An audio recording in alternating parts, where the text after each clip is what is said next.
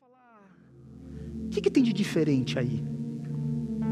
Tem alguma coisa diferente aí? Porque através daquilo que você faz, ela vê o amor de Deus.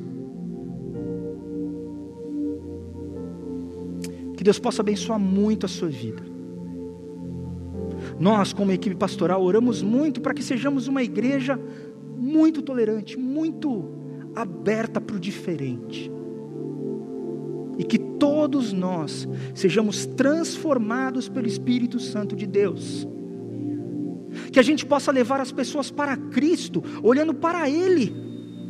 Que Ele é a solução para a vida do ser humano. Amém.